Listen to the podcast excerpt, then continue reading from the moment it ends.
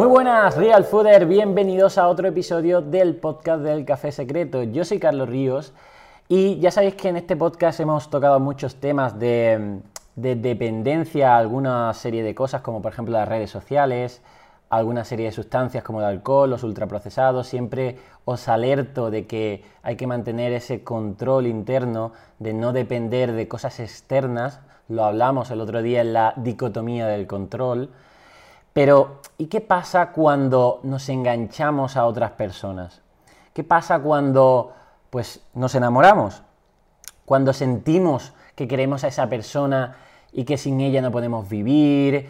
¿Qué, qué pasa cuando nos deja esa persona eh, solos y tenemos ese sentimiento de soledad? ¿Qué pasa cuando sentimos celos? Cuando sentimos esa inseguridad de perder a alguien? Cuando nuestra vida y bienestar depende de que otra persona nos corresponda. ¿Qué pasa cuando nos gusta a alguien? Nos gusta mucho y no sabemos qué hacer para gustarle.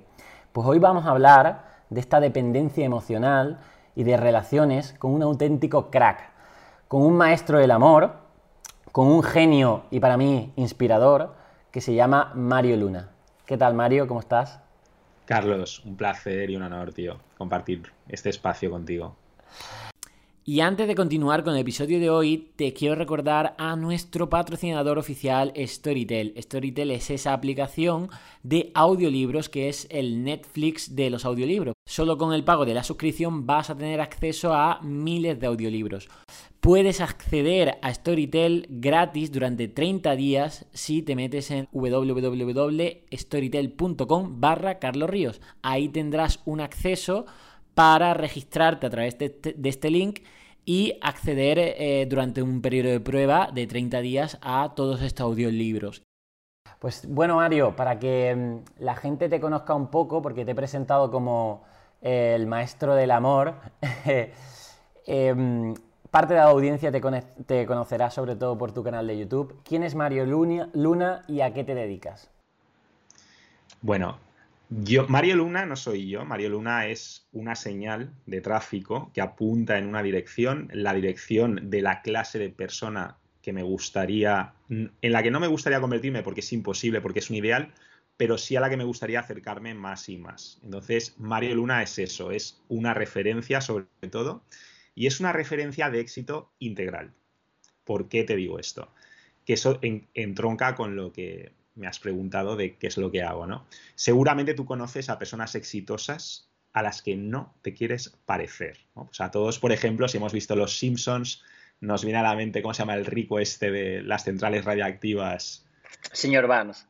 El señor Barnes, por ejemplo, o seguramente en el ámbito del fitness, pues hay gente que ha tenido muchísimo éxito, pero luego no tienen a lo mejor la salud que representa su cuerpo o su vida amorosa está hecha un desastre, o hay personas que son que tienen cierto éxito en el amor porque tienen habilidades, pero después el resto de las áreas de su vida se desmoronan completamente. Entonces, ni tú ni yo queremos ser ni el más exitoso económicamente del cementerio o del hospital. Estoy seguro de que mucha, o sea, de que tu audiencia entiende esto perfectamente. No todo el mundo lo entiende, pero estoy seguro de que tu audiencia lo entiende perfectamente.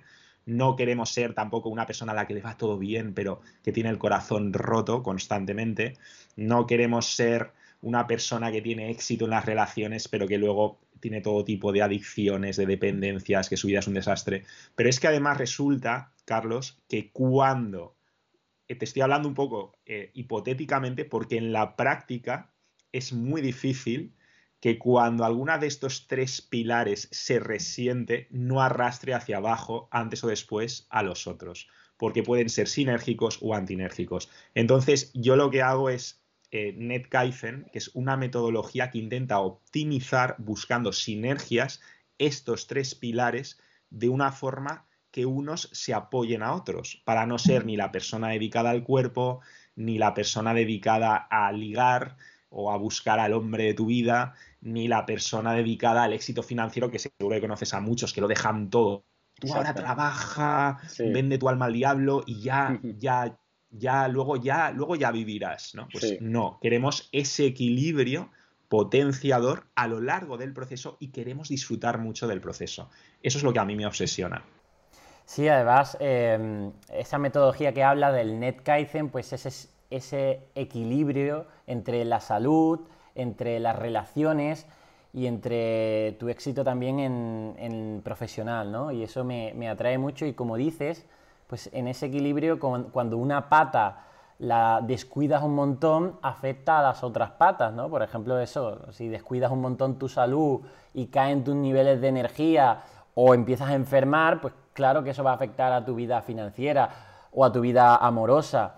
Cuando te quedas en la absoluta soledad eh, y, no tienes esa calidad de relaciones, eso claro que afectará a tu salud. Es que está todo muy conectado y me encanta que, busques, ese, ese punto de equilibrio. Y hoy, precisamente, te traigo aquí para hablar de una de las patas que, ojo, muy poca gente habla de ella, ¿vale? Es decir, es que hay poco eh, hay poco y malo por ahí divulgando sobre esto. Y yo cuando te conocí, pues dije, ostras, este, este chico, es cierto que no me gustaban tus titulares que eran demasiado clickbait, pero yo caí en ese clickbait y digo, ostras, a ver qué dice este. Y luego te entendí.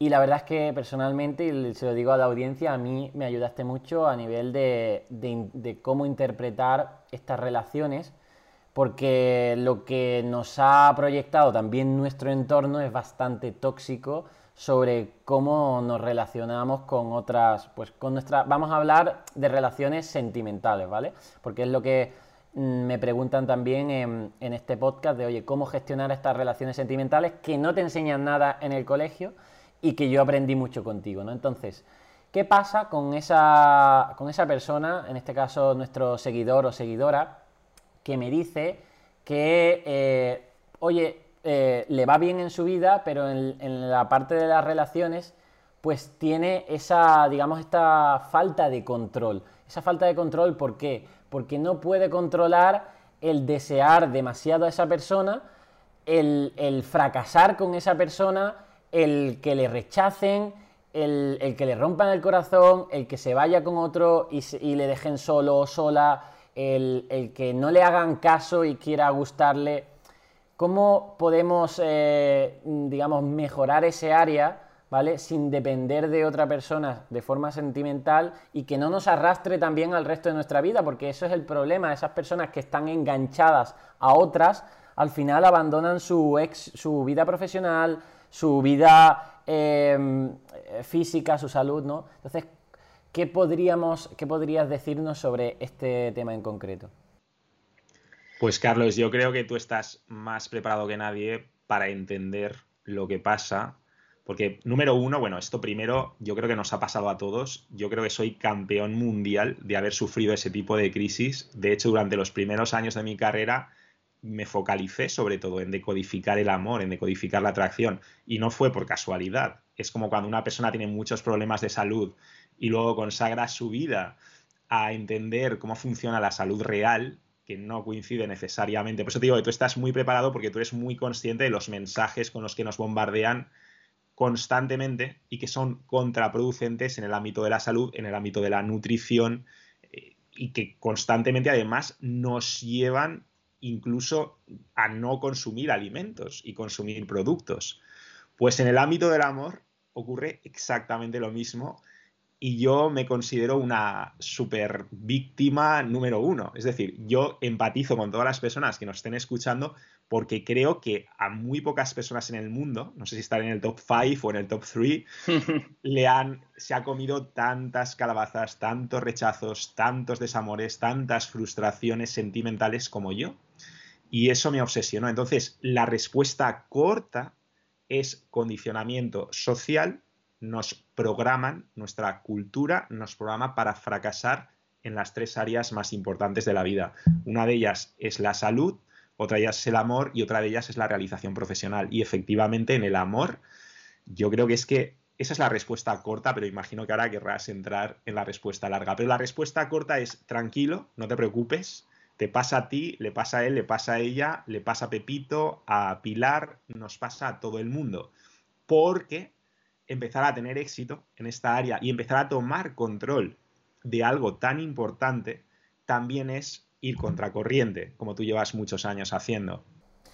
sería similar pues a lo que yo hablo de que hay un matrix de un entorno que nos ha llevado desde que nacemos al consumo de, esos ultraprocesados y mucha gente gracias al real fooding ha despertado y dice, ostras, es que estaba comiendo, desayunando todos los días estas galletas que, que son una mierda y esto va en contra de mi salud, ¿cómo he llegado a eso?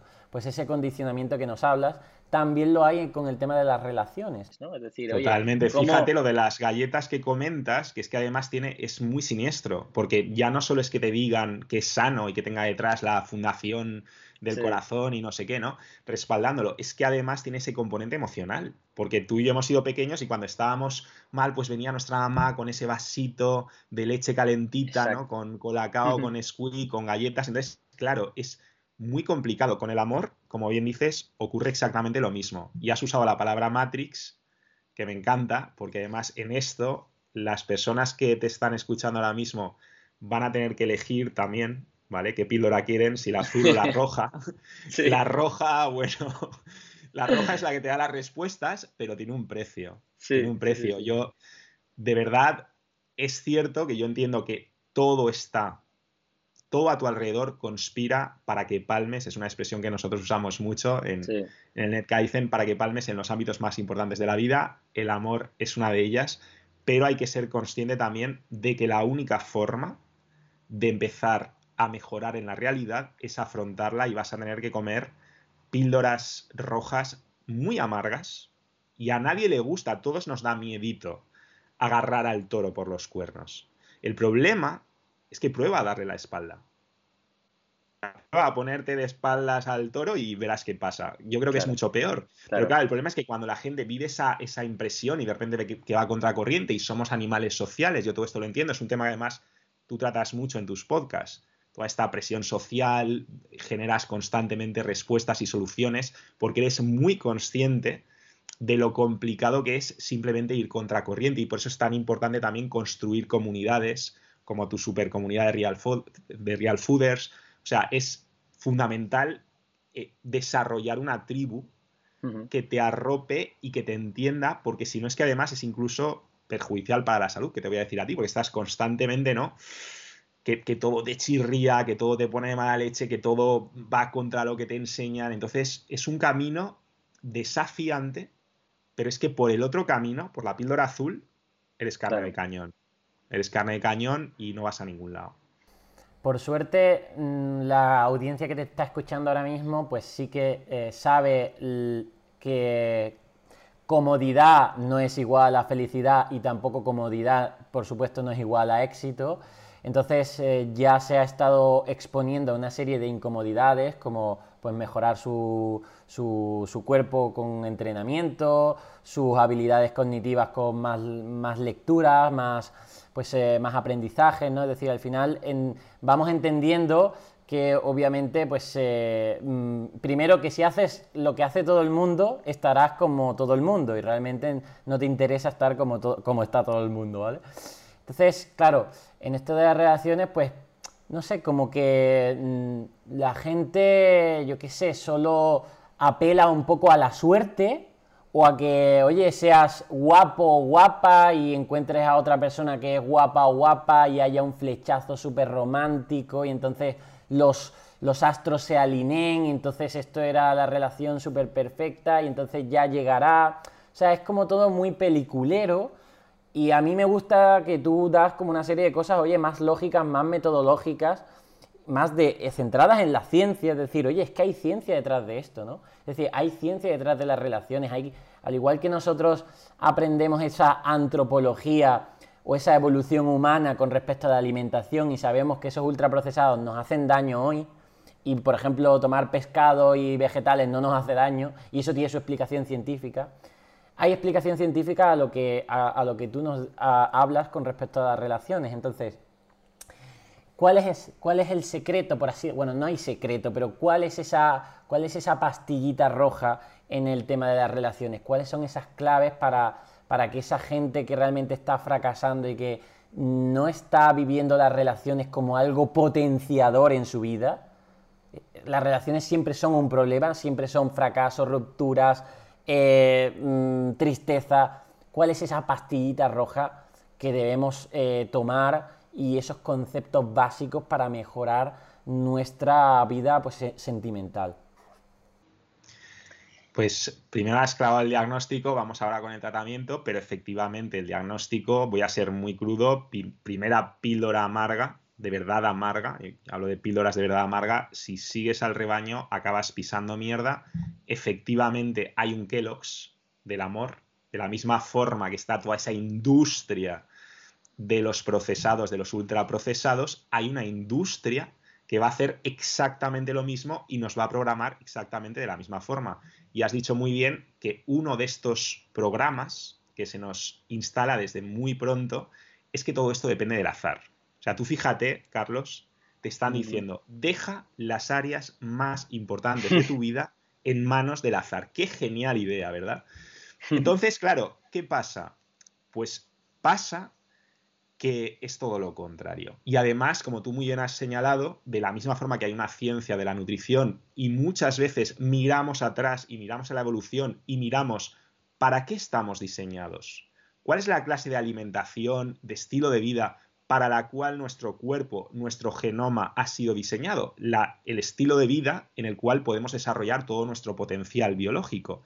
Pues en el caso del amorcito ocurre exactamente lo mismo nos basamos muchas veces cuando queremos encontrar la verdad en cómo eran nuestras relaciones cuando vivíamos en tribus de cazadores-recolectores, que es la época más larga de nuestra evolución y es la que ha condicionado más cómo respondemos. Entonces, cuando podemos empezar a ver un poquito de luz. Y la primera respuesta, el primer tratamiento, la primera solución es entender que te han programado para centrarte en la mariposa, en cazar mariposas. Todas las soluciones están en la mariposa. Y nosotros decimos no. La solución está sobre todo en el jardín. En lugar de perder el culo persiguiendo a la mariposa, cultiva un jardín que las atraiga. Luego sí, luego también tienes que saber de mariposas, pero eso también, también lo estudiamos. Pero el, concepto previo, el concepto de base de todo, o sea, de la misma forma que tú dices, mira, lo primero es consumir comida, no productos. vamos a diferenciar entre alimentos y productos, pues en el ámbito del amor, el primer concepto base es vamos a entender que número uno, tú no necesitas a nadie. O sea, una persona te puede enriquecer, pero tu vida tiene que ser ya lo bastante estimulante para ti. De hecho, nosotros usamos mucho la expresión, uy, esto me la pone muy dura, esto me la pone más dura. Entonces, al final, tu vida, y no sé si nos censurarán, te la tiene que poner más dura que ninguna chica y te tiene que mojar más que ningún maromazo.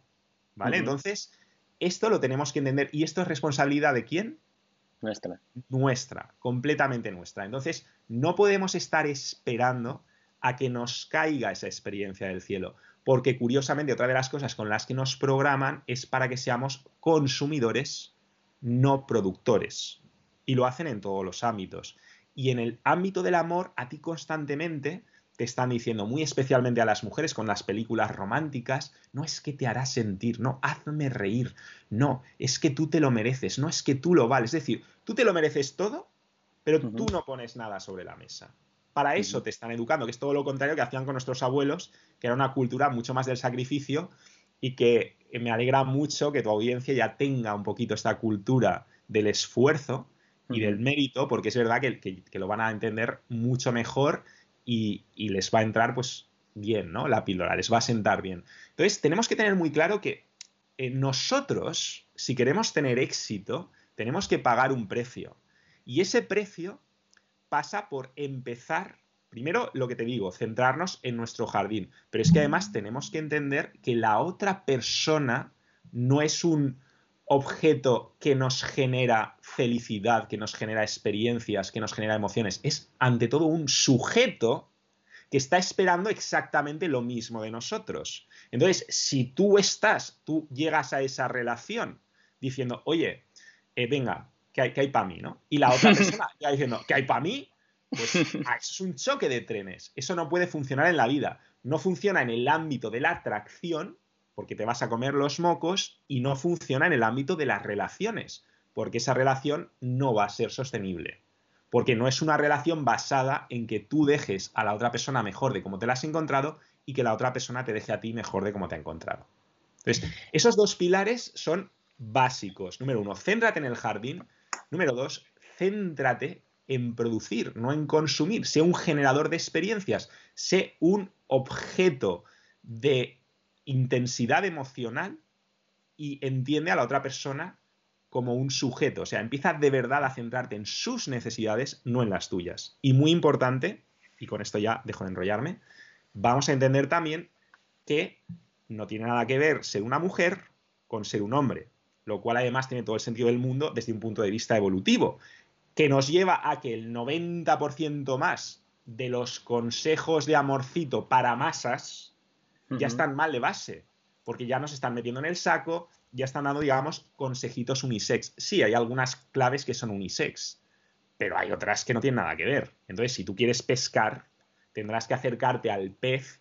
Dices, bueno, es que me gustan los bocadillos de jamón, los de jamón sin aditivos, de pan de masa madre. Yo ni siquiera como pan, pero tú no puedes ir al pez con bocadillos de jamón. Tú tienes que preguntarte, a ver, ¿qué, ¿este pez a qué, responde? ¿Responde a los gusanitos? ¿Responde a, los granitos de maíz? ¿Qué es lo que a este pez? Y entonces no tienes que hacer por la otra persona lo que a ti te gustaría que que hicieran por ti. Tienes que hacer lo que la otra persona ni siquiera aquello que le gustaría, porque muchas veces tampoco nos entendemos, ¿no? Aquello a lo que de verdad responde positivamente. De esas diferencias entre hombres y mujeres ahora hablaremos, porque además tú en tu divulgación las separas muy bien. Eh, en vídeos para chicos o para chicas, que bueno, al final sirven para todos, para conocernos entre todos un poco las diferencias innatas a nivel biológicas, pero antes de centrarnos en eso, claro, eh, simplemente decir también de, oye, tu filosofía que propones está también basada en, la toma del control de lo que está dentro de tu control, qué está dentro de tu control. Y lo comentaba en un podcast eh, anterior de la dicotomía del control, ¿no? Eh, del estoicismo. Oye, es que dentro de tu control mm, está crear ese jardín, mejorar, es decir, qué acciones puedes hacer en tu día a día incluso para mejorar esa atracción, para mejorar esas probabilidades de tener relaciones sentimentales mm, de éxito, buenas, ¿no? Pues está en tu control ese jardín, porque no está en tu control el resto de personas. Es que yo creo que el foco que la mayor parte de la gente tiene está siempre en la otra persona. Está decir, oye, ¿Qué puede hacer esa persona por mí? ¿Cómo puedo controlarla? ¿Cómo puedo hacer que no se vaya con otro o con otra? ¿Cómo puedo hacer que me corresponda al 100% al igual que yo le correspondo, como una sinergia súper perfecta?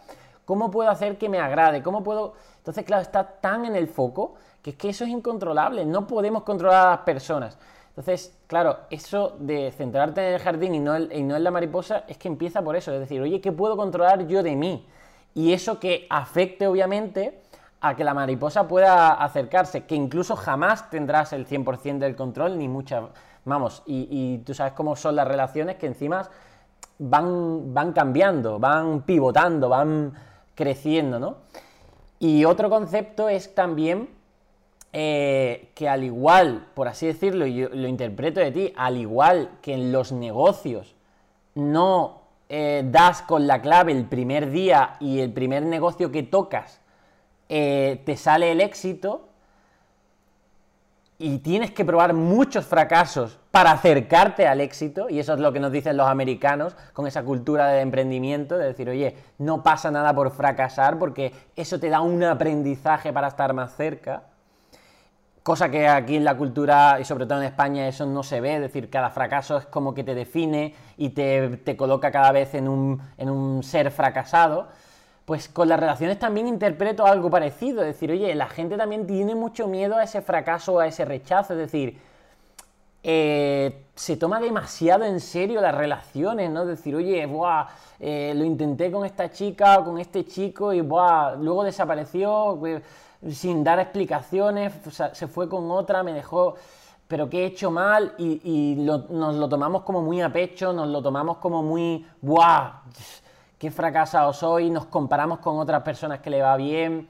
Entonces, eh, también interpreto de tus enseñanzas de que, oye, eh, esto es lo que hay también, es decir, oye, cuanto más pruebas y, más vas mejorando, más probabilidad tienes de que haya ese éxito. Como te esperes en el sofá de tu casa a que te venga por la puerta la mujer o el hombre de tu vida, es que no va a llegar. Al igual que no va a llegar el, trabajo de tu vida, desde esa posición de espera y de, y de pasividad, desde tu seguridad en tu cuarto, ¿no? Entonces, creo que hay que animar un poco a la, audiencia a que, oye, que no pasa nada, ¿no? O sea, que tienes que probar esa relación y tienes que aprender sobre ella, ¿no? Y no te lo tomes tan en serio porque, y esto lo dicen los psicólogos, nadie se muere de, un desamor, ¿no? Como, mm, no sé si estás de acuerdo con esto de decir, oye, eh, cuántas veces hay que fracasar para el éxito en el, amor, para que la gente tampoco se, desmotive o, a lo mejor se cree falsas expectativas. Es que es clave. Esta conversación no estaría teniendo lugar si, como os he comentado antes, yo no fuese una de las personas que más fracasos, que más rechazos, que más desamores, que más sinsabores se ha comido del mundo. Así literalmente te lo digo. Entonces, ¿qué pasa? Pues que el fracaso no es que sea un precio que tienes que pagar para alcanzar el éxito. No, no, no, no. Es que el fracaso es la otra cara de la moneda del éxito. Es un ingrediente principal. Yo, por ejemplo, una de las cosas que hacemos mucho en el NetKaizen es entender, pues, por ejemplo, en el ámbito del ejercicio, ¿no? El, el desarrollar un poquito de masa muscular, lo llamamos vaina. ¿Por qué? porque tiene un efecto protector para todo en la vida, ¿no? Pero una cosa que me gusta mucho de cualquier sesión de pesas, me igual que sean pesas, calistenia, entrenamiento funcional, siempre que entrenas con resistencia, con cargas, va a ocurrir algo. Y es que si lo haces bien, vas a acabar esa sesión derrotado, completamente acabado, completamente derrotado. Pero precisamente es esa ruptura de fibras la que te permite al día siguiente, al otro día, si descansas y te nutres adecuadamente, hacerte un poquito más fuerte para que te destrocen otra vez, o sea, para tú destrozarte otra vez, porque esto lo haces por ti, lo haces para construirte. Pues con el amor ocurre exactamente lo mismo. Están lo que llamamos agujetas emocionales. Y esas agujetas emocionales, si sabes cómo gestionarlas, centrándote luego en tus metas, centrándote en tus objetivos, teniendo claro lo que quieres, te van a hacer más fuerte. En ese momento te vas a sentir más acabado que los pecos, con respeto para los pecos. Pero después es lo que precisamente te va a hacer crecer. ¿Qué pasa? Hemos hablado antes de Matrix. Una cosa que ocurre en Matrix cuando dices, no, es que espero que todo me caiga del cielo, efectivamente, eso no, no va a ocurrir. El problema es que de nuevo nos condicionan para decir, no, tú eres especial, porque yo lo valgo, L'Oreal, tú eres el elegido. O sea, una de las cosas que, hay, y es un peliculón, me encanta, pero una de las cosas más peliculeras de Matrix es que está Morfeo, que es este negrazo súper molón, todo el santo día detrás de Neo, diciéndole, no, que tú, que tú, que tú eres el elegido. Y el otro, no, no, no, no. Entonces, en la vida real es todo lo contrario. En la vida real tú tienes que ser tu Morfeo. En la vida real tú te tienes que elegir a ti mismo. Eso es exactamente lo que tienes que hacer en la vida real, porque adivina qué, cuando tú tienes demasiado miedo o le das demasiada importancia a que te rechacen, el problema no es que esa persona te esté rechazando, el problema es que tú te estás rechazando a ti mismo ya de entrada.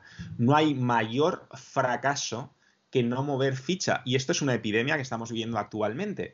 Tenemos ese concepto de que el fracaso influye en nuestro autoconcepto, ¿no? en, en nuestra definición de quiénes somos. Pero hay que entender que ningún resultado sea positivo o negativo, y fíjate, digo entre comillas negativo porque nunca puedes saber si un resultado es positivo o negativo hasta que no lo analizas dentro del conjunto de tu vida, porque insisto, yo no sería quien soy si no fuera por un montón de supuestas calamidades que en su día yo juzgué como negativas. Entonces, tienes que tener muy claro que ningún fracaso, ningún rechazo va a añadir, sustraer ni verificar nada acerca de quién eres. Eso tienes que tener clarísimo y te tienes que preparar. Te tienes que preparar como antes de una sesión de sparring cada día, te tienes que preparar como antes de una sesión de pesas porque tú no sales ahí a ligar, no sales a encontrar el amor de tu vida, no sales a encontrar el hombre de tus sueños, tú sales a construirte. Y cuando una persona te gusta y te atrae, no la tienes que ver como la respuesta definitiva a todos tus problemas, porque esa es otra. Seguramente tú lo has experimentado, que eres un maromazo, te lo he dicho muchas veces, ¿vale? Yo lo he experimentado. Cuando muchas veces consigues eso que deseas y consigues a la chica de tus sueños, dices, bueno, mm, bien, pero es que mis problemas siguen aquí. ¿Qué es lo que nos enseñan las películas románticas? Bien. Fueron felices y comieron perices. Todo se soluciona porque todo gira en torno del amor. No, no, es una cosa que te enriquece, que está muy bien, pero que no va a solucionar todos tus problemas. Entonces, cuando tú entiendes esto, cuando entiendes esto, le das el valor y el peso que tiene. Y tú tienes que no intentar conseguir a la persona, sino convertirte en la clase de persona que hace inevitable que ese tipo de personas no se sientan atraídas. O sea, convertirte en ese jardín, convertirte en la clase de persona que atrae a ese tipo de personas. Y aquí entroncamos con la primera pregunta que me has hecho, sobre lo que depende de ti y lo que no depende de ti, lo que, aquello sobre lo que tú tienes control y sobre lo que no tienes control. Y has señalado muy bien que no es una línea roja. Nosotros usamos la frase, sobre todo para acordarnos, porque es muy mnemotécnica, lo que no depende de ti no existe. Bien, es muy importante para, para decir, oye, no voy a invertir energía, tiempo, recursos, atención, gasolina, dinero, en cosas que no dependen de mí, que sin embargo es lo que hace la inmensa mayoría de la gente. La inmensa mayoría de la gente se vuelca en cosas que o no son importantes, eh, cotilleos, rumores, no sé qué, gran hermano, tonterías, o cosas que sí son importantes pero que no dependen de ellos. Y entonces nos ponemos de muy mala leche pues con temas políticos y con cosas que están muy alejadas de nuestra área de influencia. Entonces, lo que hay que entender es, sí, lo que no depende de mí no existe, pero esto es una esto es una abreviación para acordarnos, como te he dicho, porque en la vida real hablamos de área de influencia. Entonces, hay cosas que se acercan más a tu centro de influencia y cosas que se alejan más. Vamos a intentar mantener nuestra acción, nuestra inversión, lo más cerca posible a nuestro centro de influencia. Y efectivamente, no depende de mí volver loca a esa chica, pero sí depende de mí empezar a entender la psicología de esa chica o de ese hombre que te vuelve loca, ¿no? Estás con una, no, es que no me quieres, que... No, chica, mm, estudialo. Estudia la psicología masculina. Las mujeres, por ejemplo, las chicas que nos estéis viendo, tenéis un potencial enorme de, por ejemplo, empatizar muy superior al del hombre, porque tenéis más neuronas espejo. Y se os está programando para que nunca empaticéis con el hombre. Y entonces estáis perdiendo uno de vuestros mayores superpoderes. En general, se nos está programando no para, primero, constatar que hay diferencias, porque si no lo constatas, no puedes entender. O sea, si tú primero no sabes que ahí hay un toro, el toro te va a pillar. Entonces, lo primero es, aquí hay un toro. Eh, ¿Cuál es el toro? Pues, oye, yo soy una chica, él es un chico, somos diferentes, ¿vale? Vamos a empezar entendiendo esto. Y entonces, a partir de ahí, vamos a empezar a estudiar las diferencias. Y así es como tenemos puentes se nos está educando para romper puentes, para decir, no, es que los hombres son todos iguales, es que no sé qué, es que, y las mujeres, uy, es que fíjate, son superficiales. Entonces surgen movimientos como el feminismo extremo, como el MGTOW en los hombres, que están constantemente rompiendo puentes y que al final están bailando al son de vete tú a saber qué intereses que mueven los hilos, que nos tienen completamente aborregados y que tienen clarísimo que cuanto más infelices frustrados e incomunicados y desconectados estemos, más manipulables somos. Por lo tanto, céntrate en lo que depende de ti y sí que depende de ti hacerte mucho más atractivo. Primero entendiendo qué es lo que es ser más atractivo. Depende de ti entender la psicología de las personas que te gustan. Todo eso depende de ti y puedes hacer enormes progresos. Entonces, volviendo un poquito al rechazo, yo no veo a esa chica ni, ni como mi enemigo, ni como la solución a todos mis problemas. Yo la veo como un coach. Yo me acerco, ¿qué tal? Vamos a ver qué pasa. Y yo no, yo no entro en esa interacción o en esa relación para que me solucione la vida. Yo entro para crecer un poquito más. Yo entro para decir, oye, mira, es, es, mi coach, es mi entrenador personal, a ver qué feedback me da. Igual me manda la mierda, pero eso también es parte del entrenamiento, porque me está dando un feedback. Por eso no existen los fracasos, no existen los éxitos, existe el feedback, la retroinformación y el crecimiento. Cuando tú te centras en tu crecimiento y en lo que tú estás creando, que es como una pequeña obra de arte, cada interacción corta, si hablamos de personas que no se conocen, o cada interacción larga, es como una creación, es como una obra de arte. Tienes que imaginarte como que estás pintando un lienzo, estás creando algo que no ha existido nunca antes. Cuando te centras en esas dos cosas, en tu crecimiento y en lo que estás creando, recuperas tu poder. Y al recuperar tu poder, te estás acercando al punto de, de, tu área de influencia que está justo en el centro y por lo tanto te estás centrando, estás recuperando tu centro, esa base y te vas a sentir como cuando no se te va a solucionar todo, pero vas a sentir mucho más poder. Vas a sentir que mm. tienes los pies sobre una base sólida. Súper interesante esto que comentas. Ya has hablado de que, oye, hay diferencias entre hombres y mujeres, diferencias biológicas, ¿no? Configuraciones de miles de años que nos hacen que ciertos patrones se nos repitan tanto hombres y mujeres, al igual que tenemos diferencias eh, sexuales, ¿no? decir, oye, que eh, incluso de físicas hay ciertas diferencias que no tienen nada que ver con eh, las diferencias sociales, la desigualdad, este tema, o sea, esto lo vamos a aparcar porque no es lo que estamos hablando aquí, estamos hablando de que hoy hay diferencias entre hombres y mujeres en cuanto a el juego de las relaciones. Y hablo sobre juego porque también eh, quitándole esa seriedad y ese dramatismo que nos intentan vender de que, oye, cuando te dejan o, o fracasas o te rechazan, todo es pésimo, hablo de ese juego, decir, oye, eh, qué crecimiento, qué me va a aportar esta interacción, esta relación, ¿no? Porque eso lo veo como un concepto muy interesante para las personas que se atrevan a mejorar su vida sentimental, mejorándose a sí mismo y eh, interpretando esta, esta interacción con estas chicas o con estos chicos pues como un juego en el que van a crecer, van a recibir ese feedback que tú dices, ¿no? Y sobre todo van a intentar centrarse en qué pueden ellos mejorar y no en tanto en qué le pueden aportar. Y esto ya lo encadenamos y obviamente daría para miles de podcasts, intentaré traerte todos que yo pueda, pero ¿en qué te hace más atractivo o menos atractivo? Y me gustaría que nos dijeras... Eh, cosas que tú has constatado a nivel empírico, incluso a nivel científico, que hacen de los hombres más atractivos y de las mujeres más atractivos. Y ya aquí abrimos un, eh, pues eso, un canal de que hay diferencias entre, oye, qué es lo que hace que hombres sean más atractivos y que eh, mujeres sean más atractivas. ¿Qué nos puedes decir sobre esto a nuestra audiencia? Pues haces muy bien, Carlos, en hablar de nuevo de, de evolución porque nos permite entender las cosas. Entonces tenemos que imaginarnos que somos peluditos en la era de las cavernas, cuando éramos cazadores recolectores.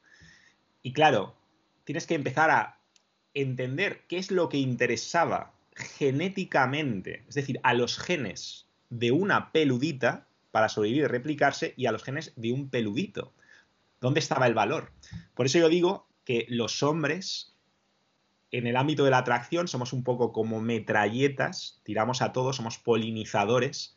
Y las mujeres son más como francotiradores. Apuntan muy bien, es decir, son mucho más selectivas. Y esto tiene un sentido básico. Hemos hablado de diferencias biológicas. Entonces, es un poco un disparate casi, ¿no? Yo no entiendo cómo todavía eh, hay gente que compra estas ideas cuando es evidente que el hecho, por ejemplo, de que las mujeres se queden embarazadas y los hombres no, el hecho de que las mujeres ovulen una vez al mes y de que nosotros produzcamos millones de espermatozoides cada minuto, eso va a tener un impacto sobre nuestra psicología reproductiva. Y muy importante, nuestra psicología reproductiva es nuestra psicología sexual. Es decir, no importa que haya medios anticonceptivos, no importa que hayamos evolucionado, nuestros genes no lo saben. Nuestra mente inconsciente arrolladora está anclada en el paleolítico. Por lo tanto, MIA, que así es como la llamamos, es como un acrónimo, mente inconsciente arrolladora, va a responder como si estuviera viviendo en el paleolítico, a los mismos estímulos. Entonces no vale decir, no, es que hoy en día las mujeres ya no se quedan embarazadas si no quieren. Ya, pero tu sistema emocional no lo sabe tu sistema emocional se va a, comportar como si fueras una peludita y estuvieras delante de ese peludito. Entonces, diferencia número uno. Los hombres somos neofílicos. Nos va la novedad, mucho. ¿Por qué? Porque evolutivamente supuso una gran ventaja fecundar todo lo que pudieras. Es decir, pa, pa, pa, pa, pa, pa. ¿Por qué? Porque la inversión es muy baja. La inversión para un hombre, o sea, gastar una eyaculación en una mujer, pues la verdad, te juegas muy poco. ¿Qué ocurre con la mujer? Ocurre todo lo contrario. La inversión es muy alta. Y esto no tiene nada que ver con que el sexo le guste más a uno o a otro. O sea, el sexo nos gusta mucho a todos. Tiene que ver con la selectividad. Con quién es más selectivo y quién es más. ¿Vale? Entonces te digo, los hombres somos neofílicos, queremos polinizar el máximo de flores, somos como abejas. Y las mujeres son hipergámicas. ¿Qué quiere decir eso? Pues que quieren buscar a ese chico que está un poco por encima de ellas. ¿Por qué? Porque solo tienen un cartucho cada nueve meses. E incluso decir un cartucho cada nueve meses es una exageración porque no conozco a ninguna mujer ni creo que la haya habido a lo largo de la historia que haya tenido un hijo cada nueve meses. Es decir, a lo largo de su vida no sé en cuánto está el récord de hijos por parte de una mujer, pero probablemente oscile entre 10 y menos de 50 seguro. En cambio, el récord de un hombre, pues probablemente se cuente por miles. De hecho, no sé si habrás oído, a ti que te gusta el tema de la evolución, que muchos de nosotros, un, alto porcentaje de los europeos, somos descendientes de Genghis Khan. Fíjate si ese hombre polinizó. Entonces, cuando tú entiendes esto, ya, porque luego, no, es que el hombre mujeriego, no, es que tal. A ver, todos los hombres en potencia son mujeriegos. ¿Vale? Pues yo cuando veo los consejos para masas, ¿no? De, es que, ¿cómo haces con un hombre mujeriego? ¿Puede cambiar? ¿Puede no sé qué? El hombre mujeriego es como un, como un interruptor que se activa cuando el hombre ve que puede ser mujeriego cuando no siente que puede ser mujeriego por muchas razones o porque simplemente no ha probado la sangre, que es un poco como con los gremlins, ¿no? O sea, eh, si no has despertado, si no te han dado todavía carne, pues todavía eres un gremlin bueno. Lo de bueno lo digo totalmente entre comillas porque no tiene nada que ver, ¿no? Pero bueno, tú vamos a empezar entendiendo que las mujeres son francotiradores y nosotros disparamos con metralleta, es decir, somos neofílicos, nos tenemos una filia por lo nuevo, por la novedad, y ellas en cambio son hipergámicas y, como tienen un cartucho, no van a buscar a un hombre igual que ellas.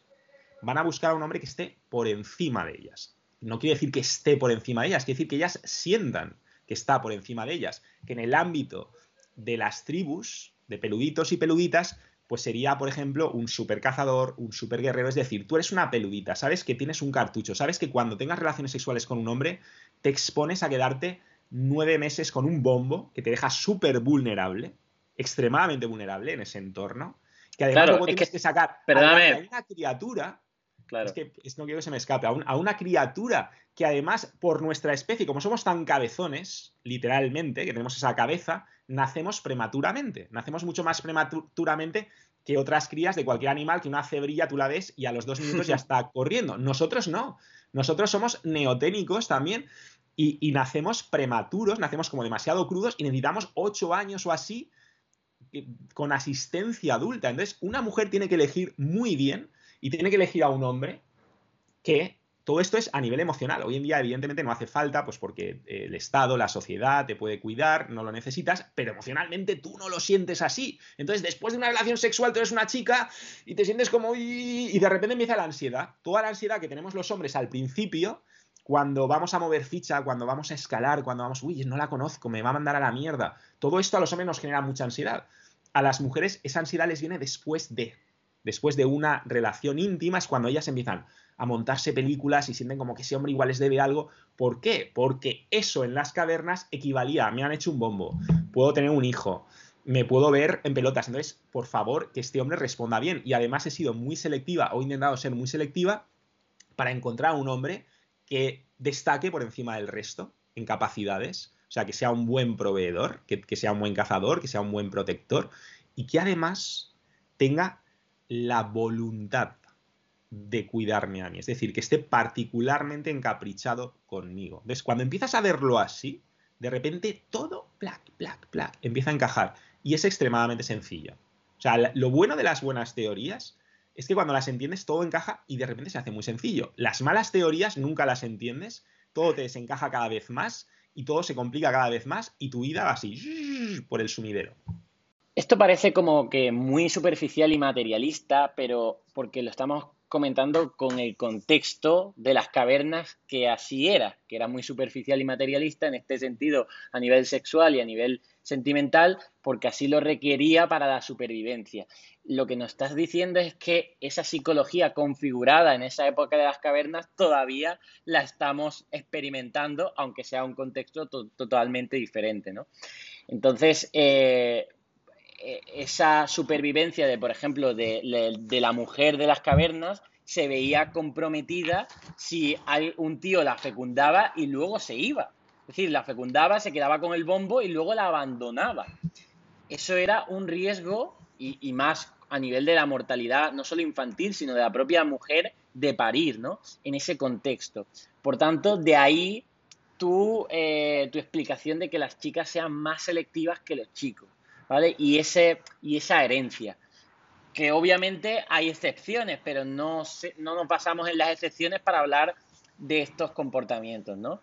Entonces, em, ¿qué más diferencias hay a nivel de comportamiento, de cómo debe comportarse un hombre para ser más selectivo y cómo de, o sea, más atractivo, perdón, y cómo debe comportarse una mujer para ser más atractiva en relación a estos conocimientos que nos estás hablando de, pues eso, de, cómo hemos eh, evolucionado.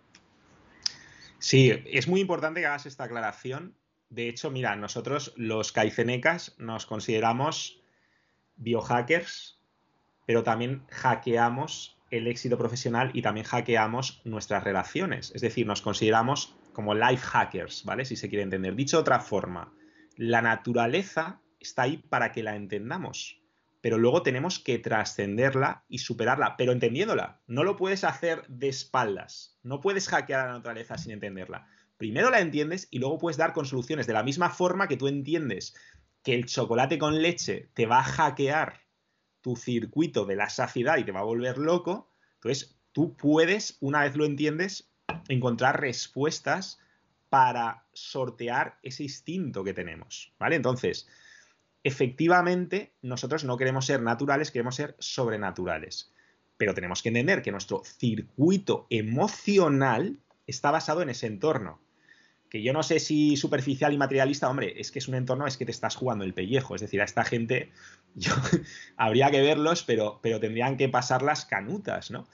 Sin embargo, nosotros somos genéticamente casi idénticos a ellos y hay quien piensa que somos idénticos a ellos, que si tú tomases a un peludito del... Yo los llamo peludito de coña, ¿eh? espero que se entienda, para no decir, no, pues un, morador de las cavernas, un, cromañón, no, yo los llamo peluditos directamente. Entonces tú, tú coges a un niño peludito, lo haces viajar en el futuro y lo traes a esta época y estaría aquí con nosotros hablando con la webcam, o siguiendo este podcast, estaría interactuando, estaría haciendo exactamente lo mismo como un niño normal. Y de la misma forma, tomas, nos tomas a cualquiera de nosotros, nos haces viajar al pasado, y si no nos comía un tigre dientes de sable eh, desde muy pequeños, pues seguramente llegaríamos a formar parte de la tribu y seríamos un miembro más y no llamaríamos a nadie la atención. Eso hay que entenderlo. Entonces, hemos sentado una base.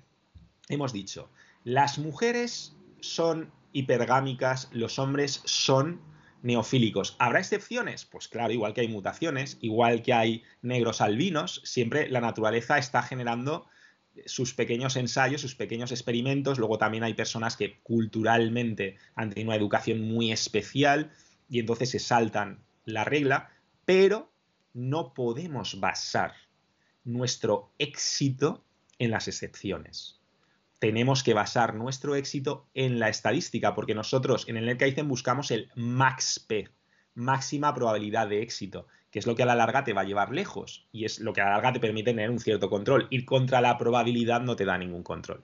Entonces, teniendo esto claro, que lo has aclarado muy bien, neocílicos y pergámicas, ¿vale? ¿En qué se traduce esto en el día a día? Pues hay una cosa que se llama valor. Todo esto se llama valor sexual y romántico dentro de un mercado, y aquí es donde establecemos analogías con cualquier otro mercado, con el mercado inmobiliario, con el mercado de valores, porque es un mercado. Y es el mercado romántico sexual, donde hay una oferta y hay una demanda. Y hay cosas que están muy en demanda y cosas que están muy en oferta. Entonces, ¿qué ocurre? Para que lo empezamos a entender, tú imagínate una discoteca donde solamente pueden entrar chicas. Las chicas entran prácticamente todas. En cambio, los chicos hay un porterazo, y hay un gorila en la puerta que o tienes una serie de características muy específicas o no entras. ¿Qué ocurre? Que entonces dentro de esa discoteca, pues igual nos encontramos a 100 chicas y a 10 chicos, ¿vale? Esta analogía es exactamente lo que ocurre en el mercado romántico sexual, porque hay una cosa que mucha gente no sabe y muchos chicos que nos escuchan se frustran y es que ¿qué me pasa? Estoy maldito, tengo todos los marrones del universo, están dirigidos a mí. No, no, el 80% de los hombres, de hecho hay una cifra que es escandalosa, Carlos, y, es que no me acuerdo si es que a lo largo de la historia el 80% de los hombres no han dejado descendencia. O sea, cuando sacas la media, me podría equivocar, estoy hablando de memoria, pero en torno a esa cifra. O sea, el 80, de la misma forma que casi todos somos descendientes de Gengis Khan, el 80% de los hombres no han entrado en la discoteca. Y hoy no es muy diferente. Vale que a lo mejor un hombre, pues cuando se somete mucho y está ahí muy haciendo todo lo que dicen las películas románticas, pues a veces puede obtener lo que llamamos un poco, pues, eh, así un poquito de atención, sexo transaccional, es decir, una chica pues puede conformarse con él, pero realmente no es el hombre de sus sueños. El hombre de sus sueños está en el otro 20%. Y ese es, ese es un, eso es algo muy que hoy en día ya veremos si nos censuran este vídeo, Carlos. No, te la estás jugando, ¿eh? Porque estamos tocando ya. No, no, no, no. La gente, te aseguro que es de mente abierta la que nos escucha. La gente sí, pero los algoritmos ya verás tú. Bueno, Total, que ¿qué pasa? Que dentro de esa discoteca esto genera una serie de dinámicas, una serie de dinámicas sociales, ¿vale? Que es como es uno de los pilares que nosotros estudiamos, las dinámicas sociales. ¿Qué dinámicas genera? Pues mira, genera, por ejemplo, que el hombre en alta demanda se va a comportar pues, de una forma que es muy poco controlable. Entonces, la mujer constantemente se va a estar culpabilizando y va a estar pensando, uy, es que no sé qué, pero ¿qué hago mal? O este tío es un cabrón. O sea, o te culpabilizas a ti o lo culpabilizas a él. No, no, es muy sencillo. Es de la misma forma que tú, si puedes estar con él, no estás con ese otro que te da así como repelús, que, que es como la inmensa mayoría de los hombres. Lo que pasa es que las chicas muchas veces es que ni los ven. Entonces, como no los ven, dicen, ah, pues los chicos son unos cabrones. Claro, los chicos que a ti te gustan son unos cabrones. Y no es que sean unos cabrones, es que igual que estás tú eh, siguiéndole un poco el rollo, pues está eh, eh, Marta y está Marisa y está Rosa. Entonces, ese chico también tiene un conflicto de, de, sobreelección. Entonces, tiene que estar ahí un poco. Y como es. Como es neofílico, ¿vale? A él sus emociones, su circuito emocional lo va a llevar a decir, uy, pues mira, es que ahora me gusta Rosa. Ay, no, mira, realmente Rosa no me gusta tanto. Creo que me gusta más Ana uy, pero es que ahora acabo de estar con Pilar y es que Pilar en la cama es una pasada, tío. Va a estar un poco, pues como con, ese huerto, ¿no? O sea, manteniendo esas hortalizas diferentes. O como tú has visto estos festivales un poco de platos chinos, donde hay un crack que está así con, con los platos y le está girando un plato y entonces cuando se le cae un plato va al otro y tienen varios platos rulando. Pues eso es lo que hacen los hombres altamente deseados. ¿Y de quién es la culpa? La culpa es del mercado. La culpa es que se genera una una dinámica de oferta y de demanda que, dada la naturaleza del hombre y dada la naturaleza de la mujer, genera esas situaciones y esos problemas. Si, si tú, por ejemplo, nos estás viendo y eres una chica y dices, bueno, esto me ha pasado, o no me ha pasado, pero igual estoy en una relación con un chico que tampoco me, me, da esas mariposas en el estómago, pero estoy con él, me estoy conformando, pues bueno, es que un poco esa es la situación que viene por defecto. ¿Vale? Nosotros lo que enseñamos es a hackearla, pero por defecto la sociedad está ahí.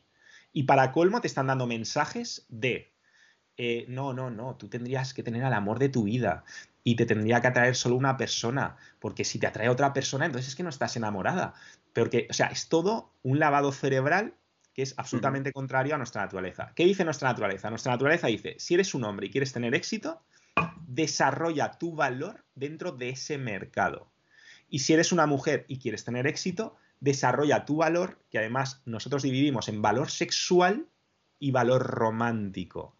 ¿Por qué? Porque de nuevo, ese maromazo que tiene muchas opciones se encuentra con dos tipos de chicas. Se encuentra con chicas que le atraen muchísimo, pero que luego, precisamente porque eh, tiene a un ejército de babosos detrás que se lo han puesto todo en bandeja, no ha tenido la oportunidad de enfrentarse a los desafíos que decíamos antes que desarrollan tu musculatura emocional, de esto no son conscientes. Si yo fuera una chica súper atractiva, no sería consciente. Pero ¿existen chicas súper atractivas que son unas super cracks? Las hay.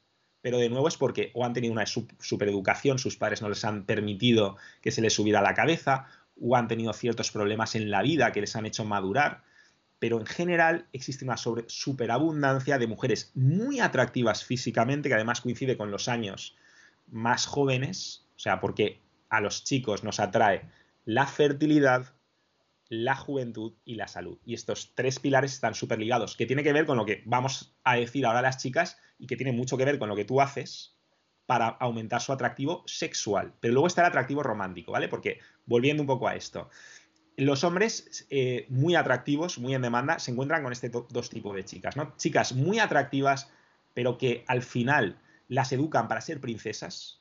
Y cuando tú eres una princesa, tú eres una carga. O sea, si a ti te educan para ser una princesa, te están educando para ser una carga. Entonces, ¿por qué ese tío va a cargar contigo cuando puede estar ahora con Rosa y mañana con Ana y al día siguiente con María? Tienes que ofrecer algo más.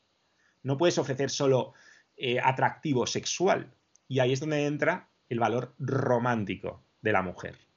Aquí es donde entra una serie de ámbitos, hablábamos antes de la empatía, hablábamos de las neuronas espejo, hablamos de desarrollo personal, hablamos de realización profesional, hablamos de tener tu propio camino, hablamos de no gusanear después de, de hackear tu respuesta después de, chicas, después de y, ¿vale? Tú te vas a sentir muy vulnerable.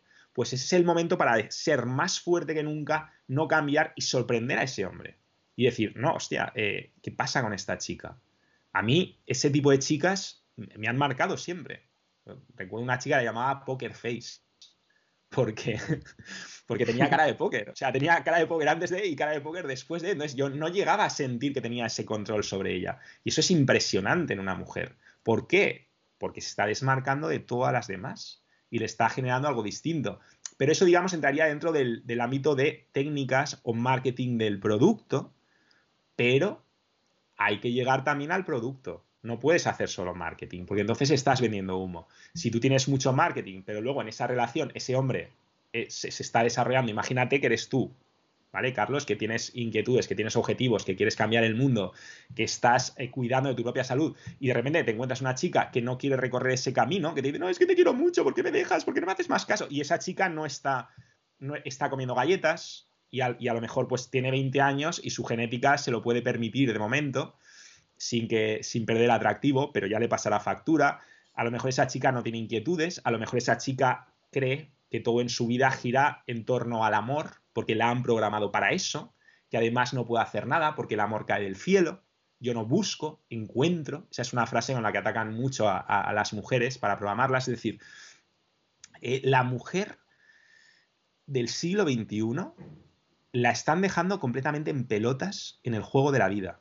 Igual que al hombre, o sea, nos están dejando completamente en pelotas porque no te están permitiendo entender lo que necesitas. entonces, tú, mujer, real fooder, ganadora, que estás viendo esto, tienes que desarrollar tu valor sexual y tu valor romántico. Valor sexual tienes la suerte de que ya sigues a Carlos. Y gran parte de tu valor sexual tiene muchísimo que ver con tu salud. Los hombres, una cosa que no saben, los hombres creemos que somos visuales. Y es verdad, una chica nos entra por los ojos o no nos entra por los ojos. Hacemos clic en Tinder o no hacemos clic en Tinder. Es que resulta que el juicio definitivo no lo tienen los ojos, lo tiene el olfato y el gusto. Y esto que puede sonar muy animal es efectivamente muy animal. Y cuando hablamos de química, metafóricamente, en realidad estamos hablando también de química literalmente. Porque a mí y a muchísimos alumnos míos, y no sé si a ti, me ha pasado de decir, uy, esta chica, pues mm, al principio parece que no me atrae tanto, pero oye, voy a enrollarme con ella por si acaso, tal que esto no lo hacía antes, pero cuando tienes más experiencia así, y de repente es como, wow, wow, qué pasada, ¿por qué me pone tanto, no?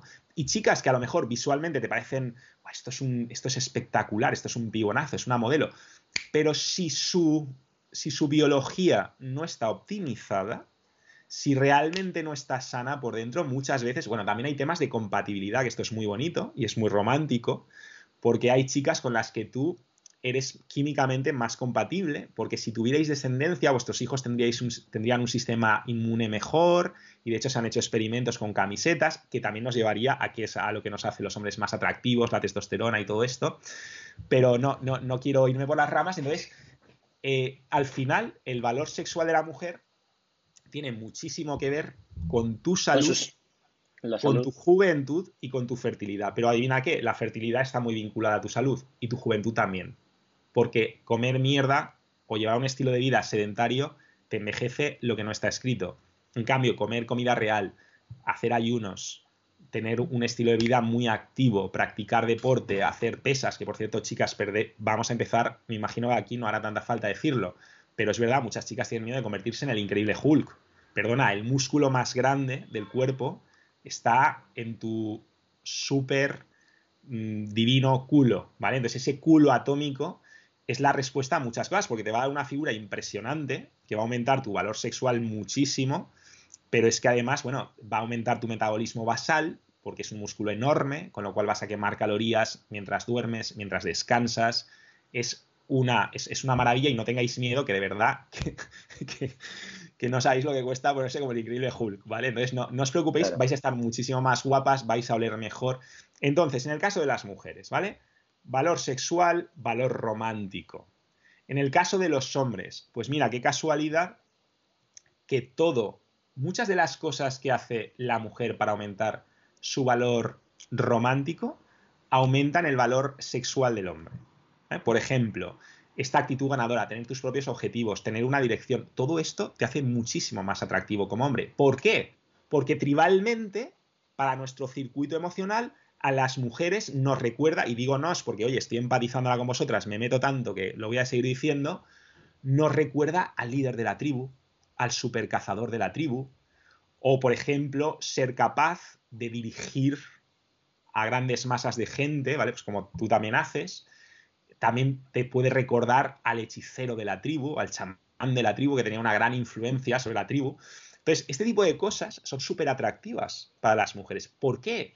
Porque de nuevo este perfil de hombre es en el que nuestro pasado ancestral era capaz de proporcionar unas condiciones impresionantes para la descendencia de las peluditas. Estos peluditos destacaban sobre el resto porque garantizaban abundancia nutricional, garantizaban seguridad, garantizaban que si había una guerra iban a ser los últimos en morir porque primero va la carne de cañón. O sea, todo esto, claro, tú no eres consciente de ello, pero todo esto está anclado en tu circuito emocional. Entonces, si tú no lo entiendes, no vas a saber ni lo que te atrae si eres una mujer, ni cómo ser atractiva, ni cómo ser atractivo, ni por qué respondemos y vas a estar efectivamente, vas a ser, vas a estar dejando una de las áreas más importantes de la vida en manos del azar y vas a ser una peonza, la vida va a pasar y van a pasar los años y por ejemplo esas chicas súper atractivas físicamente que lo son a los 20, porque esto también es muy poco políticamente correcto decirlo, pero es que eh, realmente los hombres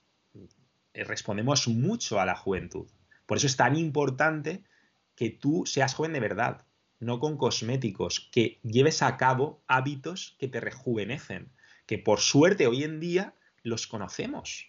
O sea, todo este tipo de cosas las puedes biohackear y puedes hacer tu vida amorosa muchísimo más longeva. O sea, realmente si tú aspiras a tener una pareja para toda la vida y conquistarla y volverla loca, tú tienes que seguir este camino de crecimiento. No puedes descuidar ninguna de las dos cosas. Porque lo que te decía Carlos, al final el hombre se encuentra, el hombre en alta demanda, con, este con estos dos tipos de mujeres, o de alto valor sexual o esta chica que está todo el día comiendo magdalenas, pero claro, que está todo el día, pues igual eh, absorbiendo información, que es muy simpática, que hace un esfuerzo, a lo mejor es muy simpática contigo, porque cuando está contigo está como maximizada, entonces, uff, qué, qué, qué, qué, carácter tan cojonudo tiene esta persona. Habría que verla cuando está sola, ¿vale? Pero cuando está contigo es como, guau, todo es maravilloso y te entiende y, y aprende contigo y le hablas algo y lo pilla a la primera esto sería valor romántico, ¿vale? Y, a lo mejor tiene también una carrera, pero claro, estas mujeres que hacen muchas veces se masculinizan, porque olvidan, olvidan que no somos iguales y cometen un pecado capital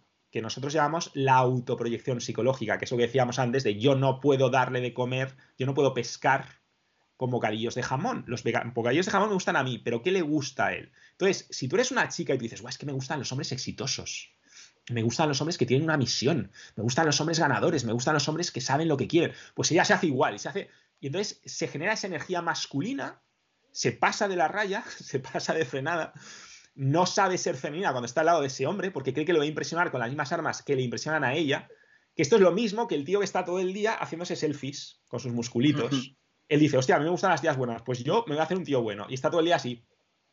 Entonces, igual que hay chicas pato, pues él va de chico pato pensando que eso va a funcionar, ¿no? La chica pato, que no tiene valor romántico, pero sí sexual, funciona a corto plazo con los hombres. Pero el chico pato no tiene ese impacto en las chicas. De hecho, a veces es hasta ridículo, ¿no? O sea, yo, yo a veces lo he hecho un poco de coña y tal, y digo, sí, chico pato, pero me estoy riendo ya de mí mismo, ¿no?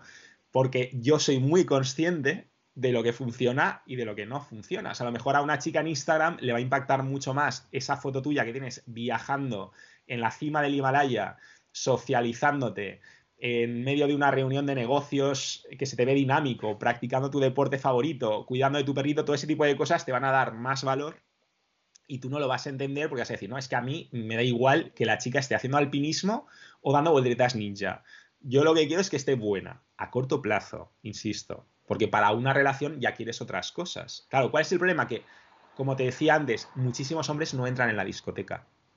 Entonces, ellos se creen que solamente quieren tías buenas. Porque como no pueden entrar, nunca han tenido a esa chica que les atrae, ya piensan todos los problemas de mi vida estarían resueltos si tuviera esta chica. Volvemos a lo de antes. ¿No? ¿No? Pero claro, tienes que entrar en la discoteca para darte cuenta y decir, bueno, esto realmente no, no es suficiente para mantener una relación, para mantener un compromiso. La verdad es que, bueno, eh, la gente tiene que estar abrumada con. Bueno, yo no ya, ya, ya, he metido. No, no, pero es muy bueno, es muy bueno. Porque es que lo podéis ver varias veces. Lo podéis ver es súper complejo, o sea, claro, es súper complejo hasta dónde llegamos a, a, Yo, básicamente, lo que de lo que interpreto aquí es que eh, hay una ciencia detrás de esto, hay una serie de diferencias entre hombres y mujeres a nivel de las relaciones. Cuanto más sepamos de estas diferencias, mejor vamos a, más probabilidad vamos a tener a, enlazar estas buenas interacciones. Eh, lo que decías sobre el cómo, cómo cuidar tu salud, tanto para el hombre como para la mujer, tengo un montón de testimonios de chicas y de chicos que al haber centrado, reconducido un poco su vida a esos buenos hábitos, han tenido mejores relaciones, es decir, ya no solo a nivel sexual, que eso está totalmente conectado con tu biología, es decir, que la comida real, el deporte, te hace tener mejores relaciones sexuales, sino también de cómo ese chico, al haber adelgazado X, kilos, se, siente más seguro de sí mismo, digamos, más enfocado y eso a su vez atrae a otras chicas, cómo esa chica también se empodera con esos mejores hábitos y eso atrae a otros chicos. Y lejos del, solamente del cuerpo, ¿vale? De la atracción sexual a nivel del cuerpo que está ahí y que tenemos que reconocer, negarlo sería, sería absurdo. La psicología, cómo cada uno tener esa psicología que tú tanto explicas en tus vídeos y que dejaremos en las notas del programa porque hay muchísimo que investigar. Esa psicología de cada uno eh, que puede cultivar uno mismo es lo que te va, a acercar, te va a acercar a una atracción si sabes cómo codificarla, ¿no? Y ahí nos has dado tú pues una serie de claves de, oye, de esas diferencias entre pues el valor sexual y romántico en las mujeres o en los propios hombres, ¿no? Y mm, ya no da mucho más tiempo porque nos hemos pasado un poquillo de, la, de la hora, pero sí que animo a la gente a que, oye, mm, interprete esta información que nos, ha dado, que nos ha dado Mario como algo pues que tiene que abrirse a investigar más porque lo hay y negarse a ello yo creo que es lo peor, intentar seguir como estás sin esa información yo creo que no te va a acercar nada. Em, dejaremos pues eso, todas las redes sociales de Mario para que profundicen en tus conocimientos. Tienes varios libros, uno de ellos eh, es brutal, Psicología del éxito, ¿no? O no, ese es un... Sí, se llama... Es el, último, el último libro, sí, sí, se llama exactamente Psicología del éxito, que lo recomiendo encarecidamente. Y, mm, y ya para finalizar, Mario, pues eh, un poco quiero que te despidas como tú quieras, es decir, qué consejos también a nivel de, bueno, de, de tú mismo, que realmente cómo ves esta visión de las relaciones eh, digamos, danos unas últimas claves de decir, oye, pues eh, por lo menos ve por este camino, o sea, sigue este, este camino que te vas a acercar a, ese, a esa mejora en tus relaciones que, tanto nos has hablado durante este podcast. Sí, voy a intentar dar un mensaje sencillo para acabar, porque entiendo que hemos entrado en terrenos muy densos, pero que, ojo, yo creo que cuando lo volvamos a ver y, profundicemos un poquito, veremos que al final es mucho más sencillo de lo que parece. Es decir, yo digo todo esto, pero detrás tengo un esquema bastante fácil, y entonces de ese esquema, digamos, de esas bases se va ramificando. Yo estoy seguro de que tu audiencia, en cuanto profundice un poquito y, empiece estudiando lo más importante, enseguida le va a pasar exactamente lo mismo.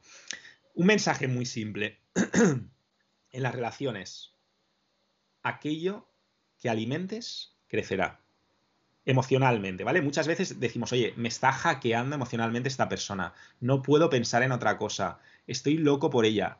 Adivina qué, has invertido muchísimos recursos en esa persona. O has invertido muchísimos recursos babeando detrás de ella, intentando ligártela. Y esto es uno de los pocos consejos unisex que yo puedo dar, porque ya sabes que no me gustan los consejos unisex, pero esto es bastante universal para hombres y mujeres. O has invertido mucho yendo detrás de ella, es tu amiga del alma y estás toda la vida ahí esperando, por favor, a ver si por fin. Entonces, claro, tú has cambiado tus horarios por ella, has, has adivinado dónde está, la has llevado al trabajo, le has hecho mil favores, tu atención, tus emociones, ha girado todo en torno a ella, has invertido dinero, has dejado de hacer cosas que querías hacer por ella. Lo mismo dentro de una relación dentro de una relación, cuando tú te vuelcas en una persona y no tienes ese camino propio, tanto si eres un hombre como una mujer, te haces muchísimo más dependiente emocionalmente, porque todo gira en torno a esa persona y cuanto más inviertas en ello, más crece. O sea, repito, aquello en lo que inviertas crecerá. Por lo tanto, simplemente si cualquier persona que nos esté escuchando hace esto y empieza a invertir más en sus objetivos, verá que además ambas partes salen ganando de la relación. Porque tú también te conviertes en una persona que puede aportar más. Porque os habéis separado a lo largo del día y luego os volvéis a juntar y entonces, vale, tú has recorrido este camino y esa persona ha recorrido este camino. Con lo cual, habéis cambiado y al cambiar la relación vuelve a ser novedosa, no vuelve a ser rutinaria y además los dos habéis crecido, con lo cual os podéis aportar cosas nuevas. Si estáis todo el rato como, como moscardones en la, en la M, girando alrededor de la relación, como nos enseña la cultura para masas, las películas de amorcito, las canciones y todo esto, que todo gira en torno al amor, entonces el amor se muere. Para que el amor no se muera, hay que alimentarlo desde fuera. Y, muy importante, tienes que entrar en dinámicas, en relaciones que garanticen, y tú tienes que estructurar la, la, relación, porque esto tampoco cae del cielo, el que mejor entienda esto tiene que ocuparse de esa relación para darle ese camino, ese cauce, relaciones que garanticen que ambos estáis mejorando, que ambos estáis mejorando no solo como personas, no solo de una forma etérea, abstracta, ah, ah, no, mejorando de verdad, incluso ganando puntos en el mercado del amor. Yo he estado con chicas que yo sé que después de estar conmigo molan más y, van a tener un novio mejor que, antes de estar conmigo. Pues oye, que lo disfrute el, el tío que venga. Yo también me he ocupado de que esa chica me deja a mí mejor de lo que estoy. ¿Sabes lo que te quiero decir? Hay que perder esa mentalidad de, escasez, de, de rácanos mentales, ¿no? De no. O sea, tú asegúrate para no tener resentimiento de que te deja mejor a ti, porque ojo, si no te deja mejor, luego vas a estar resentido y por mucho que hagas, tu mente inconsciente arrollada te va a decir. ¿Vale? Y, y, luego también hay que ser buena persona y dejar a la otra persona mejor. Y adivina que cuando tú haces eso, además, esa relación suele ser mucho más longeva. Porque en el amor la única forma de ganar es empatando. Pues brutal, eh, Mario, o sea, brutal porque mm, yo creo que ese es, ese es ese Matrix del que me despertaste a mí y en, temas de relaciones, es ese Matrix que esperemos que eh, a la gente que nos escucha les haya dado ese clic, que profundice en tu trabajo, que realmente es un trabajo bastante extenso, de bastantes años que estás metido en esto. Por tanto, recomiendo a toda la audiencia que, mm, le guste mm, estos temas de mejora en cuanto a relaciones sociales y también sentimentales, pues que, te estudie, estudie tu obra. Y nada más, agradecerte tu tiempo porque encima tienes, sé que vas muy apurado de tiempo igual que yo.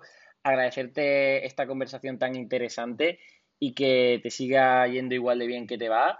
Y, nos vemos pronto, iré a visitarte, te intentaré traer a más podcasts y encantado de haber estado aquí contigo. Pues un, un placer y un honor, Carlos, porque además tú eres una inspiración y entonces me gusta verte de vez en cuando para tener algo que me inspire y me motive. y, tener, igual que te digo que Mario Luna es un concepto, es una flecha que apunta en una dirección, pues tú eres uno de esos puntos que me recuerda en ciertos ámbitos hacia dónde quiero dirigirme. Así que muchas gracias y también no solo por ti, sino también porque es un placer estar con una audiencia que está mucho más preparada que la media, que está mucho más receptiva a los cambios, que entiende mucho mejor la cultura del esfuerzo y de la mejora. O sea, creo que ese es un terreno mucho más fértil para que crezcan cosas buenas y relaciones increíbles. Encantadísimo.